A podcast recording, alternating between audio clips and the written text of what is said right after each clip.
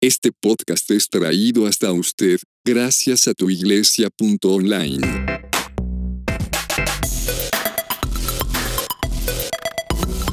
Preguntas difíciles acerca de Dios con Pablo Mora. Hola, mi nombre es Pablo Mora y bienvenido a Preguntas difíciles acerca de Dios en donde ninguna pregunta es tonta y toda pregunta será abordada desde una perspectiva teológica, histórica, científica, arqueológica o filosófica. Este es el sexto episodio de la primera temporada. Recuerda que si quieres hacer una pregunta, envía un video al correo electrónico yo pregunto arroba preguntas difíciles acerca de Dios.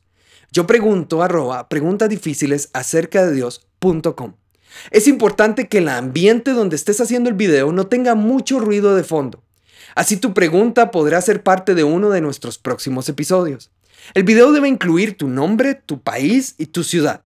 Ejemplo, hola, soy Pablo Mora, soy de San José, Costa Rica, y mi pregunta es, si nos estás escuchando a través de Spotify, no te olvides de seguirnos. Y si nos estás oyendo por medio de YouTube, recuerda seguirnos, darle clic a la campanita y darle like. No olvides compartir este podcast porque puede ser de ayuda para alguien más. Este episodio es patrocinado por los estudios bíblicos en cafetería de tu iglesia. Estos estudios bíblicos es donde se estudia y analiza la Biblia desde una perspectiva teológica, científica, filosófica e histórica, en donde puedes hacer preguntas cara a cara. Para más información visita estudios.tuiglesia.online. De nuevo, estudios.tuiglesia.online. La pregunta de hoy es una de mis favoritas. De hecho, uno de mis libros llamado Un tirano amoroso es dedicado justamente a esta pregunta. Crecí en el cristianismo y por alguna razón empecé a notar un extraño patrón de enseñanza, en donde era como si Dios fuera bipolar. El Dios del Antiguo Testamento era un tirano, demandante, que exigía cosas y condenaba diestra y siniestra, mientras que el Dios del Nuevo Testamento era amoroso, benevolente y misericordioso. Incluso llegué a pensar que eran dos dioses completamente diferentes. Con el paso del tiempo empecé a notar otro patrón. Parecía como que Dios no solo era bipolar, sino que era bueno para el chantaje.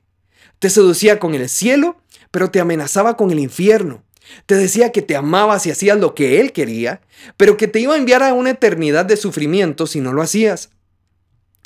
Cuando empezamos los estudios bíblicos en cafeterías años atrás, me di cuenta que no estaba solo, que muchísimas personas tenían esta perspectiva de Dios, incorrecta, pero tristemente era una perspectiva muy real para ellos. Así que la pregunta de hoy viene de la mala reputación que le hemos dado a Dios. ¿Por qué el Dios del Antiguo Testamento parece ser un tirano, pero el del Nuevo Testamento un Dios amoroso? Porque el Dios del Antiguo Testamento no se parece en nada al del Nuevo Testamento. Hoy, a diferencia de episodios anteriores, la pregunta no la vamos a desarmar por partes, sino que la vamos a abordar como tres preguntas diferentes. La primera, ¿por qué el Dios del Antiguo Testamento parece ser un tirano? La segunda, ¿por qué el Dios del Nuevo Testamento es un Dios amoroso? Y la tercera, ¿por qué el Dios del Antiguo Testamento y el del Nuevo Testamento no se parecen? Ahora sí, Abordemos por partes. Primero, ¿por qué el Dios del Antiguo Testamento parece ser un tirano? Aquí tenemos varios factores que afectan. Primero tenemos que analizar las épocas. Durante el tiempo donde sucedió el Antiguo Testamento, los dioses de todos los pueblos que existían tenían una tendencia tiránica. Y era de esperarse que el Dios judío lo fuera también, a pesar de que no era así. Entonces, nosotros y todos aquellos que se consideran cristianos y aún los que no se consideran cristianos, hoy en día vamos a tener una tendencia muy marcada a ver al Dios del Antiguo Testamento como alguien lejano e inalcanzable. Sí, es entendible que en el Antiguo Testamento Dios llamaba a guerras, a matar hombres, mujeres y niños. Además mandaba asesinar a todo aquel que no estaba en regla según lo que él había establecido. Pero tenemos que analizar esto desde una perspectiva nada moderna.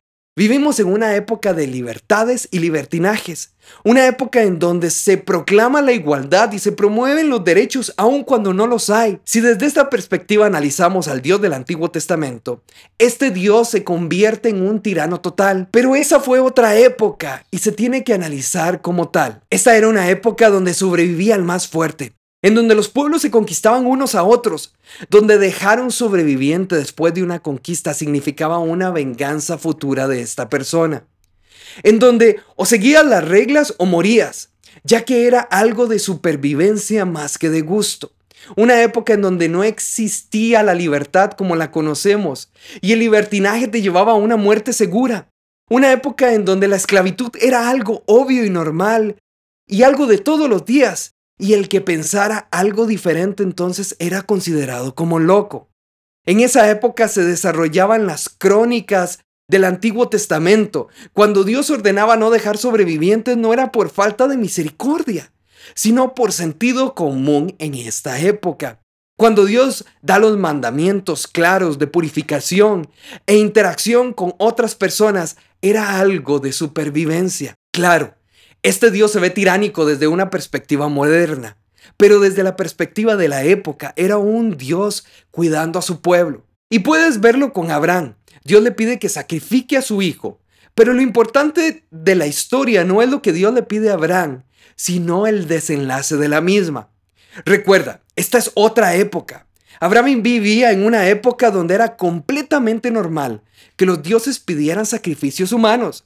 Así que para Abraham no fue algo nuevo, no fue algo extraño. Lo importante de la historia es que la primera vez en un relato relacionado a un dios en el que el dios provee en lugar de quitar. Segundo, ¿por qué el Dios del Nuevo Testamento es un Dios amoroso? De nuevo, volvemos a épocas. Las bases morales de igualdad, de derecho de nuestra sociedad actual están basadas en Jesús. Jesús es el primero que alguna vez habló de igualdad entre hombre y mujer, entre esclavo y dueño. Antes de Jesús este concepto era inimaginable. Entonces el Dios del Nuevo Testamento, por así decirlo, se parece más a aquello que nosotros consideramos Dios. Lo que ahora consideramos obvio como la igualdad, el derecho de expresión, la libertad de escoger, no existirían si Jesús no las hubiera mencionado. Tercero, ¿por qué el Dios del Antiguo Testamento y el del Nuevo Testamento no se parecen? Bueno, no es que no se parezcan, de hecho, si ves el Antiguo Testamento desde la perspectiva de su época, vas a notar a un Dios de amor, misericordia, benevolencia, al igual que el del Nuevo Testamento. Dios no cambió. Los que cambiaron fueron los lentes que utilizamos para analizar las cosas. Ahora, volvemos a la pregunta original. ¿Por qué el Dios del Antiguo Testamento es un tirano y el del Nuevo Testamento es amoroso? ¿Por qué el Dios del Antiguo Testamento no se parece al del Nuevo Testamento? Bueno, sabemos que esto se debe a la perspectiva de análisis que tengamos sobre Dios, sea en el Nuevo o Antiguo Testamento. Aún hoy en día se están viendo movimientos que, que proclaman libertad, que basan su movimiento en las mismas palabras de Jesús, pero se burlan de él y lo difaman públicamente. Y esto se debe a su estrecho punto de visión. Si quieres conocer un poco más sobre este tema, te recomiendo que leas mi libro, Un tirano amoroso. Lo puedes conseguir en Amazon o en tuiglesia.online. Dios es el mismo ayer, hoy y siempre. Nunca cambia. Lo que sí cambia es nuestra manera de ver las cosas. Y eso nos hace acentuar las características que consideramos destacadas a pesar de no ser así.